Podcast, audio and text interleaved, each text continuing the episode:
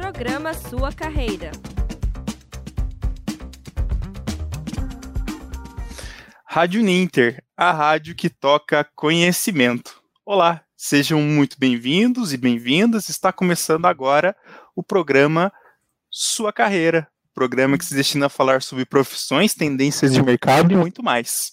E justamente na edição de hoje vamos falar sobre o gerontólogo, a profissão gerontólogo e também a área de gerontologia.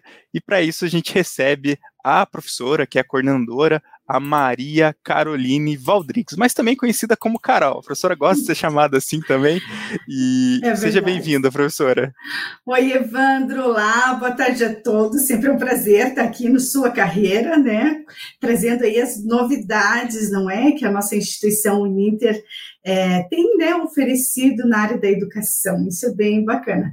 Agora, né, Evandro, acho que de tantas transições, né? Agora, definitivamente, aqui no curso de, de gerontologia, não é? No bacharelado. E começando aí um ano bastante produtivo já, com uma turminha montada. Semana começou, né? Dia 21 foi a nossa estreia de começo de aulas, né? É, mesmo que pelo ambiente, né, é, à distância, virtual, a gente tem uma programação, né? Então, é sempre bom estar aqui falando sobre um curso que eu acho que vai dar, assim, muito, muitas perguntas, muitas interações, e eu diria para você: sua carreira gerontólogo. Pode, pode, olha, daqui a alguns anos, Evandro, nós vamos estar conversando. Nossa, se lembra aquele programa que a gente gravou? Então, agora é uma profissão. Então, nós temos aí o bacharelado, né, de gerontologia oferecido pela Uninter, e ele é um curso, né, de graduação, obviamente, muito promissor, né? Promissor em que sentido, professora? Quando a gente olha para o cenário, né? Não digo nem brasileiro, né, Evandro, para o cenário mundial. Quando a gente olha para esse processo de envelhecimento que caminha a humanidade. Eu costumo fazer uma brincadeira, a verdade é que é assim, Evandro, se a gente não estivesse nesse processo de envelhecer, nós não estaríamos aqui, Evandro, né? Então, Sim como é importante a gente ter esses olhos, não é, voltados para para essa para esse ciclo, né, que a gente vai passar pelas nossas vidas. E eu costumo dizer, a partir do primeiro choro que dá quando a gente nasce, pá, foi apertado o botãozinho ali do processo de envelhecimento. A gente tem uma ideia diferente, né, do que do que é lá no comecinho da vida, né, e depois quando a gente vai passando pelos pelas fases da vida, os ciclos, né, adulto, adulto jovem, até a gente chegar na velhice. Então, a gerontologia é um campo bastante promissor. E até mesmo, professor, para a gente falar um pouquinho é, dessa profissão, né, a gente traz um pouco essa questão do, do envelhecimento populacional, que está cada vez mais evidente, né, de acordo com as estatísticas, né, sejam elas demográficas, globais, até no final a gente vai passar um pouco dessas, desses números é, é. na edição de hoje, e está justamente eu... atrelada essa diminuição da taxa de natalidade e a elevação da expectativa de vida. Voltando um pouco a essa, essa questão da professora é, falou até a partir do nascimento já é um start, né, no envelhecimento. É, é, é, é assim, é, é, muito interessante a gente pensar sobre isso, né, porque se a gente, eu acho que a gente nunca para, né, porque quando tem o nascimento de, de uma vida, né, é, obviamente, dependendo do contexto, do cenário, da região, enfim, de vários fatores, mas assim, sempre vem com uma alegria. A gente nunca pensa que aquele processo, ai, nasceu uma vida. Puxa, processo de envelhecimento já começou. Porque, né, a gente pensa, nossa, ainda vai, vai mamar muito, né, depois vai se arrastar pelo chão, engatinhar, depois andar, depois, né, e seguindo tudo aquilo que a gente já viveu, né, eu e você, todo mundo. E a gente não pensa, né, que isso faz parte de um processo de envelhecimento, né? Então, assim, que eu poderia dizer para você que a área da gerontologia em si, assim, o foco dela é estudar esse processo de envelhecimento. Mas não esse processo de envelhecimento que é agora no início da vida, mas que acontece numa fase da vida que a gente chama velhice.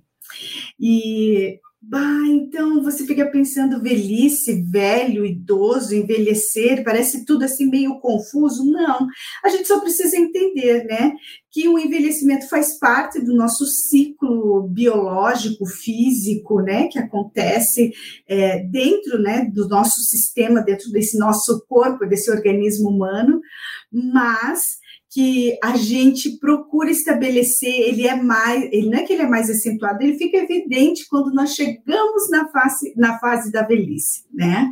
E a fase da velhice é onde aparece os cabelinhos brancos, as rugas, não é? Às vezes até algumas áreas com menor quantidade de cabelo, é, a perda da elasticidade, o turgor da pele, né? Vários processos aí biológicos que acontecem e que também acontecem no campo psicológico, né, as questões emocionais, as questões sociais. Não é um único ponto, sabe? Existem vários fatores para serem olhados. E aí me chama muita atenção, né, dessa questão que realmente você colocou. Poxa vida, né, estamos envelhecendo. E aí tem né, os dados, né? Depois, quando a gente for mostrar no final, vamos dar aí um, né, um sabor para todo mundo ficar aí antenado com a gente. Quando a gente olha para esses dados, a gente fala assim, uau, e agora? Mas não é assim com uma questão, meu Deus, o que, que vai ser, né? O que, que, tem se divulgado na mídia, né? Que nós vamos sofrer um processo acelerado de envelhecimento, né? A nossa base, né? A nossa pirâmide, quando a gente olha os dados, né? Dessa trajetória por anos, ao longo do tempo, das décadas, a gente tem um, uma mudança da configuração dela. E isso quer dizer que estamos envelhecendo. Bah, mas isso era esperado. É, mas tem esse ponto. Nós estamos com uma taxa de é, nascimentos é, reduzida, baixa do que comparado ao que a gente já teve, a taxa de fecundidade, a taxa de natalidade, né? E eu coloco assim, até conversando com os alunos na aula inaugural, eu coloquei assim, né? Mas por que isso? Será que é um podre pim, pim, pim? Não, na verdade é, nós estamos decidindo mais sobre as nossas vidas, né? Os casais hoje, eles têm um maior, eu acredito que um maior poder de conhecimento sobre direitos sexuais reprodutivos e contraceptivos. Então, quando a gente olha os dados do IBGE, do último censo de 2010, a gente vê que ali a taxa de, de natalidade, de nascimento, né, chega a 1,2, quer dizer, 1,6. A gente não tem nenhum um filho, a gente tem um filho e um pouquinho do outro. Quer dizer, as mulheres, elas têm buscado sua carreira profissional, o aperfeiçoamento da sua trajetória acadêmica, estudantil, e eu acho que isso tem sido levado em conta, sabe, de quantos filhos a gente tem. Isso contribui, tem um impacto muito significativo quando a gente faz o estudo populacional, né? Então, eu acho que é isso, mulheres no mercado de trabalho, né? O acesso ao conhecimento, acesso a métodos contraceptivos, e, e é assim que caminha a humanidade, sabe, Evandro? Então, acho que tem um cenário aí. Uhum. E, professora, como que a gente pode é, definir ou se, é, def, trazer uma definição né, dessa atuação, né, do que, que é o gerontólogo? Até para quem está ouvindo pela primeira vez o termo ou não ouviu, acho que é bacana a gente contar um pouco sobre as características também dessa profissão. Isso que é bacana, assim, eu acho que a gente tem um ponto de começo bem importante para falar assim quando a gente fala gerontólogo, né? Porque ele não é uma, assim, ele não está ainda comum, né, nesse cenário da saúde, das profissões. Primeiro, Evandro, que ainda não é considerada uma profissão. Né? Então, a gente está tramitando, tem um projeto de lei, eu não coloquei aqui na apresentação, mas tem um projeto de lei tramitando desde 2017, e que tem ido e vindo né, naquelas tensões é, políticas, sociais, econômicas e também estudantis, né, sobre, a gente fala, né, re, o reconhecimento da profissão.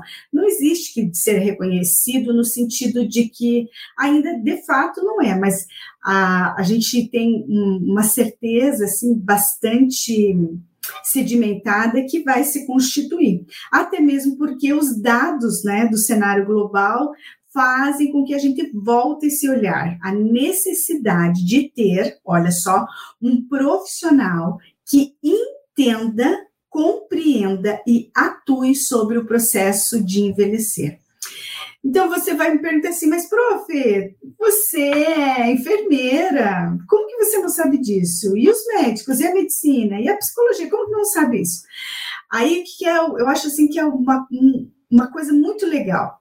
A gente, quando olha os profissionais, de certo modo, quando aquele é, aquele indivíduo, não é, que está na velhice procura ajuda, seja para promoção, seja para promoção da qualidade de vida, seja para prevenção de doenças ou até mesmo reabilitação, a gente precisa pensar assim que tá, daí ele vai aqui, num profissional aqui, vai num ali, aqui, e quem que vai olhar ele como um todo?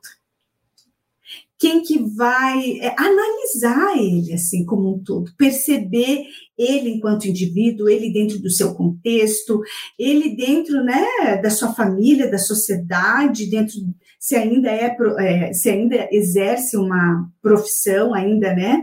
Como que sabe que como que ele vê isso? Então o profissional, né? Que hoje a gente diz né, o formado em gerontologia, né? Em bacharelado em gerontologia, então chamado de gerontólogo, ele vai se constituir um profissional que vai compor, não é a área de saúde e os profissionais da área de saúde. Então, ele é um profissional, a gente espera que ele seja já um profissional que vai estar capacitado e com competências e habilidades que são específicas dessa fase da vida. Né? Então, assim, a gente não consegue dar conta de tudo, né, Evandra? Por isso que durante a nossa trajetória profissional a gente se especializa, né? E segue aí as especializações e caminha com o objeto do nosso estudo para o mestrado, para o doutorado, para o pós-doc. A gente não sabe de tudo o tempo todo, né? Eu acho que isso é muito bacana.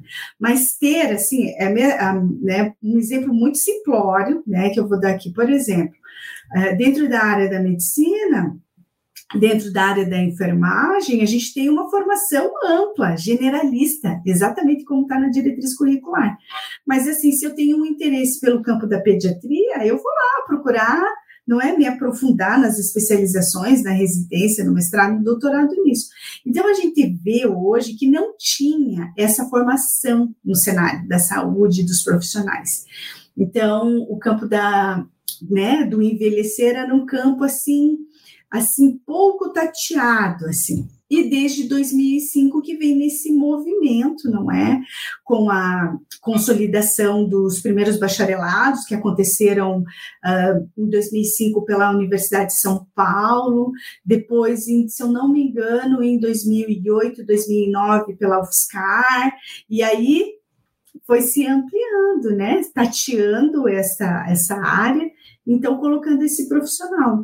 Então, olha que bacana é, ser atendido por um profissional que é gerontólogo. Né, que é formado em bacharelado em gerontologia, a gente pode ter certeza que ele vai ter um conhecimento e um olhar muito cuidadoso sobre essa fase da vida. Acho que é, essa é a coisa assim, uhum. que mais me toca assim, nessa formação. E agora, vamos, agora eu vou perguntar uma coisa para você, Evandro. Vamos mudar aqui uhum, os nossos vamos. papéis. Como que você tem visto os velhos? Porque é assim que todo mundo fala, os velhos, os idosos. Como que a gente tem percebido isso na sociedade? Eu acho que esse é um uhum. ponto assim, eu diria nevrálgico assim. Né? Porque a gente acha que ah, agora envelheceu, se aposentou. Acho que tem um marco social, né? Que é se aposentar, agora me tornei idoso, velho, né? Na na nossa Constituição, né, para determinar a velhice, a gente usa um, um elemento de cisão que é o fator de idade, né? Uhum. A partir dos 60 anos a gente considera idoso.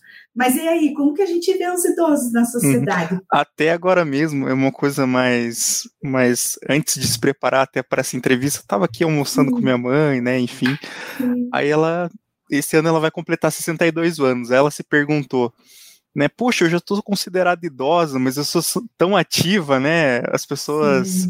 pensam nesse sentido. É, mas eu estou tão ativa ainda fazendo as coisas, estou.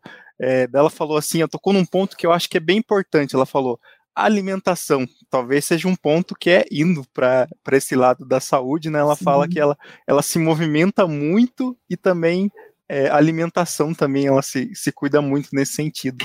Então eu a gente para para refletir assim, mas será que, né? Será que por exemplo, está com 62 anos, é reconhecida como idoso, mas ela não se sente ainda idosa. Então, nesse sentido que eu estava tava refletindo Sim. sobre isso também. É que nós temos uma mudança, né, da taxa de expectativa de vida, né, que algumas décadas atrás, Evandro, muitas décadas atrás, era 42, 45 anos, não, não sei te precisar assim pontualmente.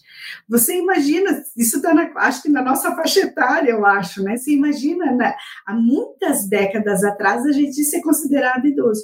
Então, eu vejo que com o avanço da tecnologia, com o avanço, inclusive, da estruturação do sistema de saúde, o trabalho com as questões de políticas públicas direcionadas à saúde, o acesso ao conhecimento, à educação, à saúde, fizeram com que não é a gente é, estendesse o nosso período, né, desse ciclo de vida. E daí, quando a gente se encontra, eu acho que, de fato, é, né, né, em torno dessa idade, a gente fala assim, nossa, gente, não me sinto isso não, mas eu já sou mesmo. E, é, e para eles é muito impactante quando a gente diz assim, olha, pelo um fator, né, por um elemento de, ter, de, ter, de, determinação cronológica, a gente considera a fase da velhice a partir dos 60 anos, que está atrelado, não é, com toda uma legalidade, é, de, né, de prerrogativas legais, enfim. Aí a gente fica pensando, nossa, e aqui, eu, eu vou te dizer, né, eu fico pensando, gente, até, você já parou para pensar, até quanto que a gente, até quantos anos a gente vai viver? Eu, você? Né? Porque quando a gente olha para as nossos, né, para nossa história familiar, a gente fala assim, nossa, a gente sabe de histórias de vós que estão com 99 anos, né, de uhum. bisas ainda que ainda estão, né? E a gente diz, nossa, a bisa tá lá, tá forte, né? Uhum. Meu Deus do céu. E eu acho que a gente pensa isso mesmo. E eu tenho esse olhar também amoroso, Ivandro compartilhando aqui um uhum. pedacinho, eu tenho, a minha mãe tem 76 anos e o meu pai tem 80. O meu pai já deu um certo declínio. A minha mãe vai pro Pilates, Evandro, de roupinha coladinha e ó, esperando a caroninha dela lá na frente do uhum. portão. Então eu vejo assim, uau, né? Que, que bacana. A gente até perguntou se ela queria voltar a estudar. Aí uhum. ela, tá, ela disse assim, não, estou pensando ainda. O que, que você quer fazer? Você gostaria de estudar? E aí eu vejo assim que muitas coisas, né, desse ciclo de envelhecer, não é? Eles estão presentes o tempo todo, né? Nós, na nossa família, na nossa história, na, na sociedade que a gente compõe. E eu acho que a gente perde um pouco os olhos para ver, né? Porque daí a uhum. gente acha que ser idoso é perder, por exemplo, capacidade funcional, que eu acho que essa é uma coisa assim que super a gente trabalha dentro, né, da formação do bacharelado em gerontologia, a gente tem a avaliação gerontológica, que é assim um olhar muito peculiar direcionado. E a gente, o que, que a gente quer? Envelhecer bem não é? A gente quer chegar na uhum. velhice bem, porque né, a gente quer gozar da vida, a gente ainda quer se divertir, viajar e ser produtivo. Mas e como que a gente faz isso, Evandro? Né? Você falou uma das coisinhas aí, a alimentação é uma, mas é a questão assim da perda da força, da perda de massa muscular, da densidade uhum. de estrutura óssea. Então, são é, elementos que estão nesse cenário de análise, de estudo e que compõem, não é, a gerontologia. Mas, de fato, se a gente pesquisa assim muito, a gente sabe que hoje a gerontologia ela é uma futura profissão, existe consolidado esta formação, mas ela é uma ciência, Evandro. A gerontologia hoje, ela é uma ciência. Então, assim, não é só ah, uma disciplina que estuda, ela é considerada uma ciência. Então, isso é muito bacana, né? Porque a evolução do conhecimento por meio de pesquisas né? e tantas outras coisas que fazem com que a gente é, pense e repense sobre essa abertura, né, desse campo. Uhum. E, professor, eu vou dar um. Vamos dar nossas uma boa tarde aqui também. É, nossas boas-vindas aqui para a Eliana Lima, que está acompanhando a gente, a Regina Sil, Silveiro, Tadeu Aguiar, a Cat Oi, Tadeu! O Tadeu já é conhecido do meu, tá, né, Tadeu? É, a, a Mibisco também, que ela é lá de Natal, Rio Grande do Norte, lá do outro lado do Brasil, acompanhando a gente, e também a Rosemary, lá de Santa Catarina, então o pessoal de diferentes lugares aqui do Brasil. Que legal!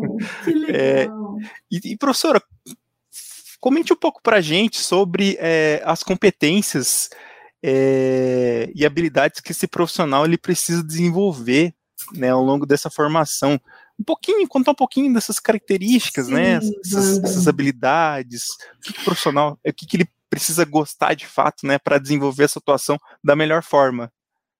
Eu penso assim, né, Evandro, que a gente estabelecendo esse campo, né, da gerontologia como essa ciência, né, a, a gente também precisa voltar esse olhar para como a gente vai construir, por exemplo, né, eu acho que isso aqui é bem importante, é, a questão é, do projeto político-pedagógico do curso, né, porque existe uma responsabilidade, né, não é só a abertura de um curso, né, a gente, eu digo assim, a gente abre um curso depois de ter estudado muito, feito muitas pesquisas, e aí a gente apresenta, que é isso que a gente está fazendo aqui na sua carreira, né, mas a gente, eu penso, né, das formações, né, a gente tem caminhado no sentido que esse a formação desse profissional, futuro profissional do gerontólogo, ele de fato deve entender, por exemplo, sobre a gestão do processo de envelhecer.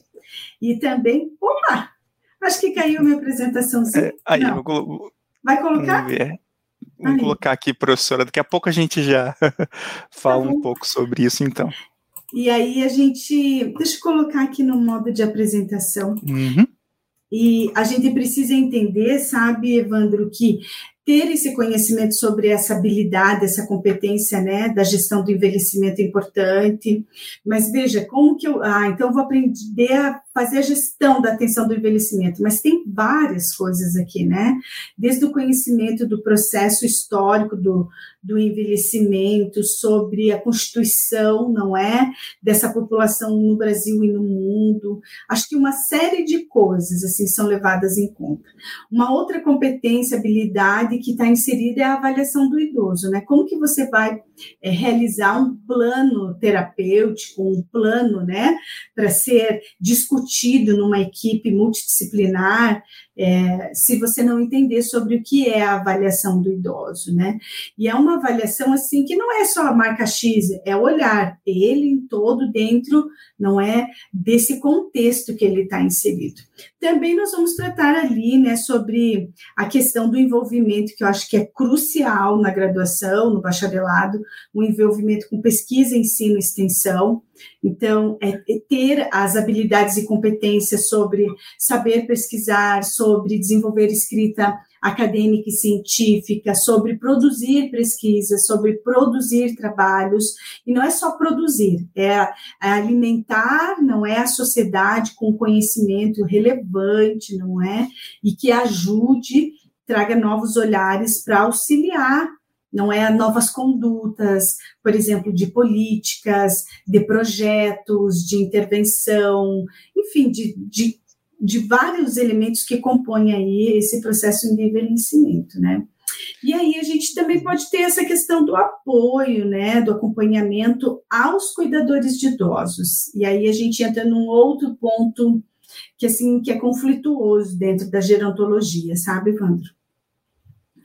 Que é que é se tratar dos cursos de formação básica de cuidadores de idosos, né?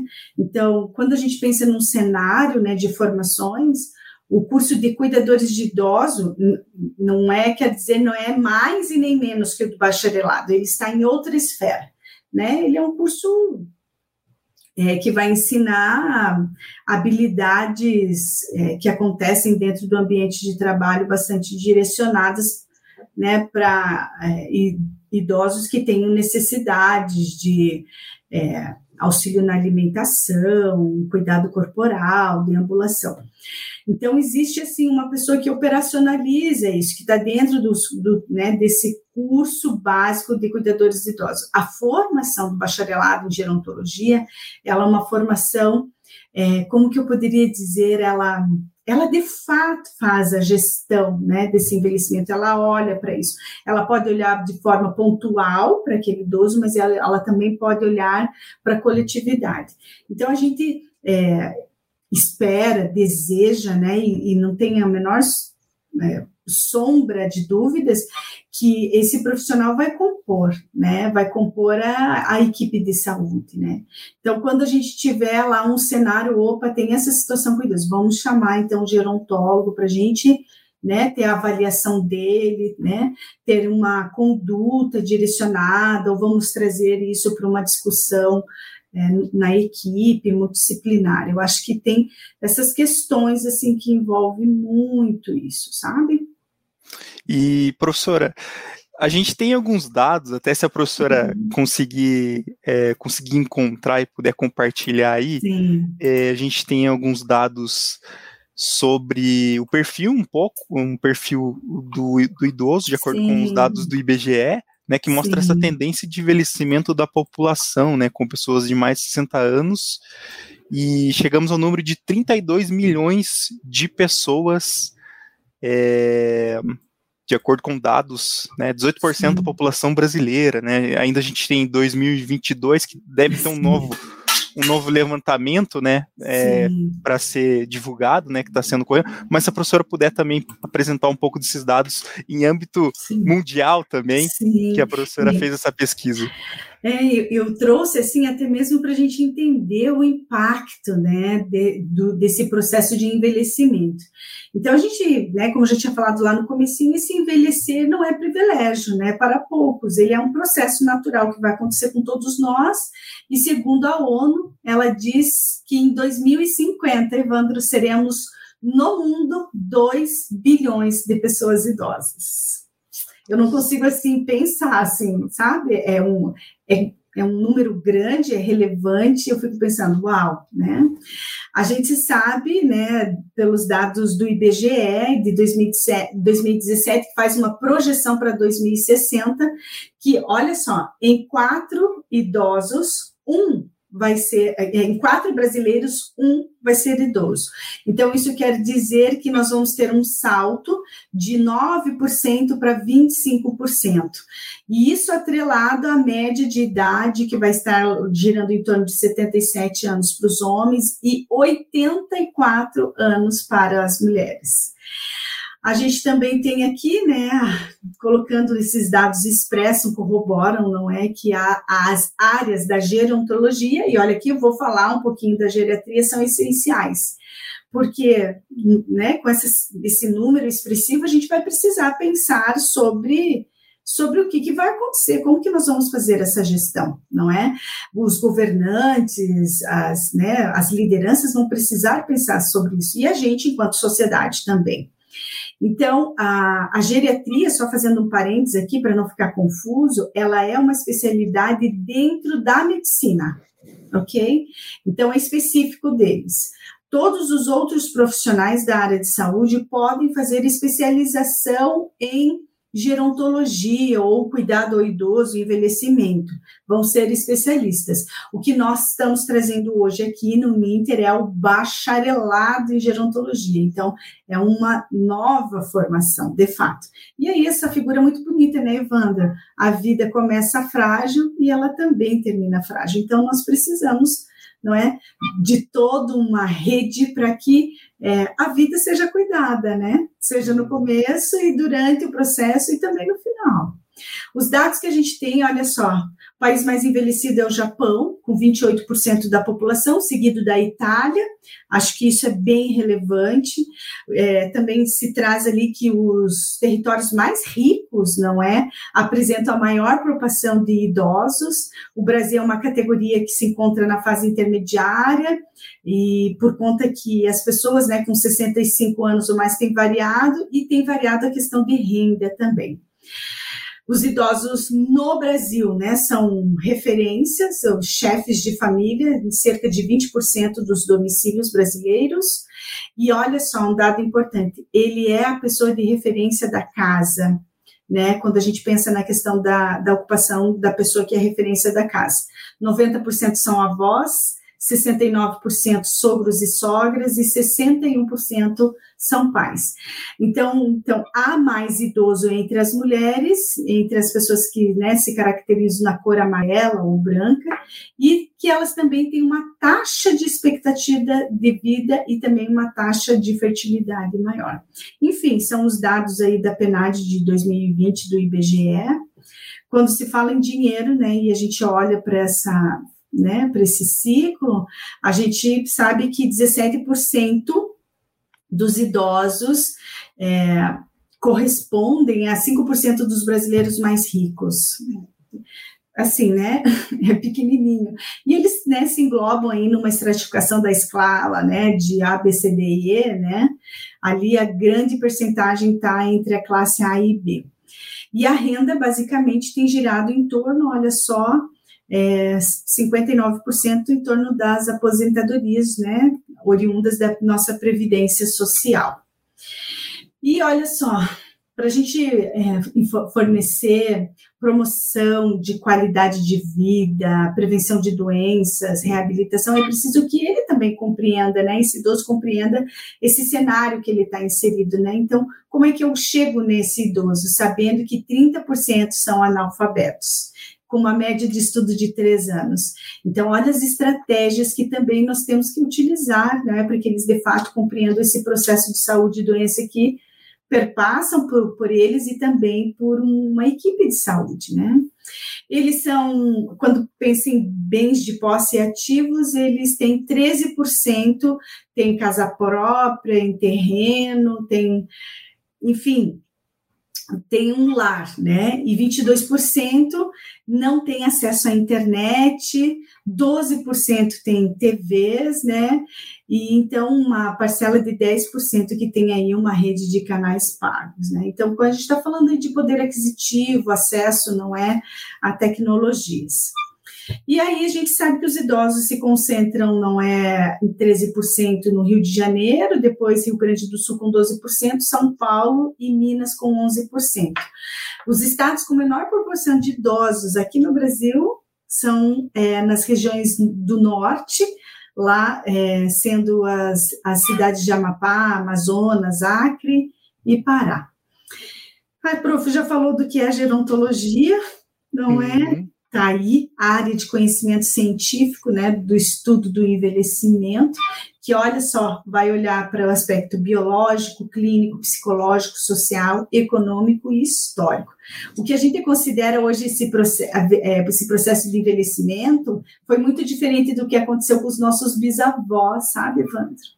E isso uhum. aqui, ó, para a gente caminhar aí para o nosso finalzinho, né, Evandro? A evolução do envelhecimento. Será que devemos ficar preocupados? Aqui na primeira tabela, né, nós vemos o Brasil em 2000, 2020 aqui, 2040, uma projeção em 2060. Então, nós vemos a mudança, não é, da estrutura de composição pela faixa etária ao longo é, dos anos, né? Então, a gente percebe que tem uma população é, que tem uma estrutura invertida, né, no topo, e que vai se alongando e a base vai se estreitando, e predominantemente nós éramos jovens, né? Nós tínhamos uma pirâmide populacional jovem em 2000, e em 2060 vai ter, não é? Essa, os jovens envelhecendo e então fazendo essa composição nessa base dessa pirâmide aí de faixa etária. Ou seja, estamos envelhecendo. Quando a gente olha para essa projeção em 2060, teremos muitas pessoas idosas. E aí a gente precisa pensar, né? O campo interdisciplinar, o campo é, multidisciplinar que compõe a gerontologia, ela não é só dela, ela participa desse conhecimento dos outros saberes estruturados das outras áreas. E isso é muito importante, sabe? Por exemplo, um bacharel em gerontologia, ele vai conhecer muito sobre o processo é, nutricional, né? Vai saber muitas coisas, mas vai dependendo, né, da situação que se encontre, talvez ele vai ter que sentar com esse profissional é, de nutrição, nutricionista, e dizer, olha, o seu João assim, assim, assim, o que, que nós podemos pensar para ele.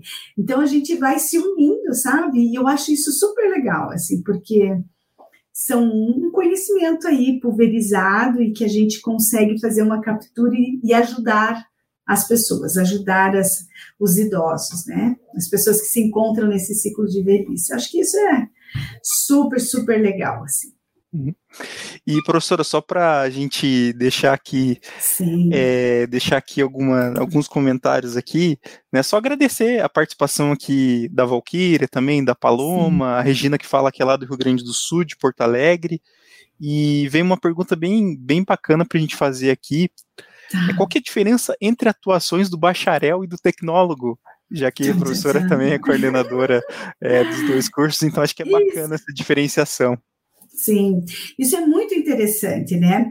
O que nós temos, né, no cenário hoje constituído, sabe o que é, Evandro? É uma é uma é um, como que eu vou colocar? Não é uma situação conflituosa, mas também não é de disputa. É uma disputa, mas não é uma disputa de briga, mas é uma disputa para consolidação e estruturação, que acontece, né, em todo mundo com várias profissões. O que nós temos, né? A gente também oferta o curso tecnólogo aqui no Ninter, né? Se chama Tecnologia em Gerontologia, Cuidado ao Idoso. E ele é um curso que está inserido num curso superior de tecnologia. Então, pelas é, diretrizes, os documentos, não é, do Ministério da Educação, ele diz que ele equivale a um bacharelado, né? Então, daí você pergunta, prof, tecnólogo e o bacharelado, e agora? Então, a formação do tecnólogo, ela veio numa corrente muito forte de dar um conhecimento muito direcionado, muito bem orientado para uma formação rápida, mas que pudesse ajudar essa estruturação da sociedade. Então, essa é a, a ideia, não é, do, dos cursos superiores em tecnologia. A diferença é, né, quando a gente coloca tecnólogo e bacharelado, é a questão da inserção do trabalho de conclusão de curso, é, das disciplinas que tratam sobre a esfera de pesquisa, sobre o estágio curricular supervisionado. Então, assim, tem uma série de outros elementos que são agregados e que ampliam, não é? Essa formação. O que nós temos hoje, né? Essas distinções, né? Que eu posso citadas, e a gente tem uma, uma um diálogo estabelecido pela PL que tem que está em vigor desde 2013, que entra e sai, enfim, que tem tensionado sobre isso. Eles querem então estabelecer a profissão de gerontólogo e aí como e agora entra um tem um cenário de discussão que coloca assim, e aí os tecnólogos, né? Só que eu ainda vou dizer aí quem perguntou, né? Existe, é muito mais ampla essa questão, né? Porque olha só, tem os tecnólogos, tem os bacharéis em gerontologias, que são gerontólogos, e ainda tem os especialistas, né, em gerontologia. O que isso vai acontecer? Essa, essa disputa, né, desse, desse campo das constituições e que a gente tem que fazer a nossa representação lá, né? Eu estive acompanhando esse projeto pela Câmara, né? Participei, fiz uma fala em defesa do tecnólogo, porque eu acho que a gente vai ter que, o que, que é, o que, que eu digo, né? A gente vai ter que sugerir, obviamente, sugerir lá, inclusive para a deputada é, Nelma, é que há que se ter a constituição de um grupo de trabalho, né? Com, com profissionais, representantes da área da gerontologia e que a gente possa discutir isso dentro do GT. Porque, afinal de contas, né, a gente está falando sobre pessoas que investiram em formações, não é em atuações, em competências. E a gente também, à época, ela convidou o Ministério da Educação também para participar disso. Só que isso assim não é rápido, né, Evandro? É um, é um processo de construção, não é? A gente torce assim para que todos sejam contemplados, né? Para que todos sejam reconhecidos. A gente advoga e esse torcer é advogar, né? Porque a gente está aqui, né? Enquanto instituição é, não só fornecendo uma formação, né? Eu lembro muito que o professor Bertel sempre fala assim, gente, não é só uma formação. As pessoas elas vão ir para o mundo, vão mudar as suas vidas e vão mudar as vidas de outras pessoas. Eu acho que isso tem um impacto bastante significativo, sabe? Mas é isso. Se a gente for falar aqui né, do nosso bacharelado em gerontologia, né, ele tem duração de quatro anos, ele tem 3.500 horas, tem previsto ali trabalho de conclusão de curso, uh, tem três disciplinas ao longo né, para né, a composição dessa, desse tema, né, trabalho de conclusão de curso. Eu estou aí estudando, fazendo os alinhamentos para a questão do estágio curricular supervisionado, que tem assim, um número significativo de horas. Então, assim, são coisas para compor aí a formação do bacharelado em gerontologia.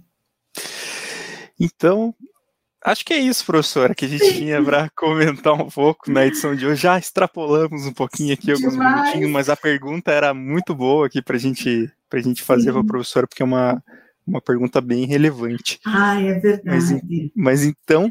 Mas agradeço... eu respondo por lá. é, mas agradecer então a professora, né, para participar, para poder participar na edição de hoje, agradecer a quem esteve conosco aqui é, na edição de hoje acompanhando, é, por trazer essa novidade aqui na edição de hoje do programa Sua Carreira e sobre a, esses aspectos também né, da, da gerontologia e também da atuação do gerontólogo. Obrigado, professora, por participar Obrigada, aqui. Evandro. Sempre, é sempre bom estar aqui. sempre, sempre. sempre bom receber a professora aqui também. E, e também deixamos a dica aí para quem quer conhecer também mais um pouco sobre a área da saúde também. A gente tem as terças-feiras, às 13 horas e 30 minutos, né? O programa Sua Saúde com diversos temas da área da saúde. Também fica a dica para quem quer conhecer sobre os assuntos relacionados a essa área de saúde. Então a gente se despede, professora Carol, obrigado pela participação de hoje e a gente se vê numa próxima edição do programa Sua Carreira, a rádio que toca conhecimento. Até a próxima. Programa Sua Carreira.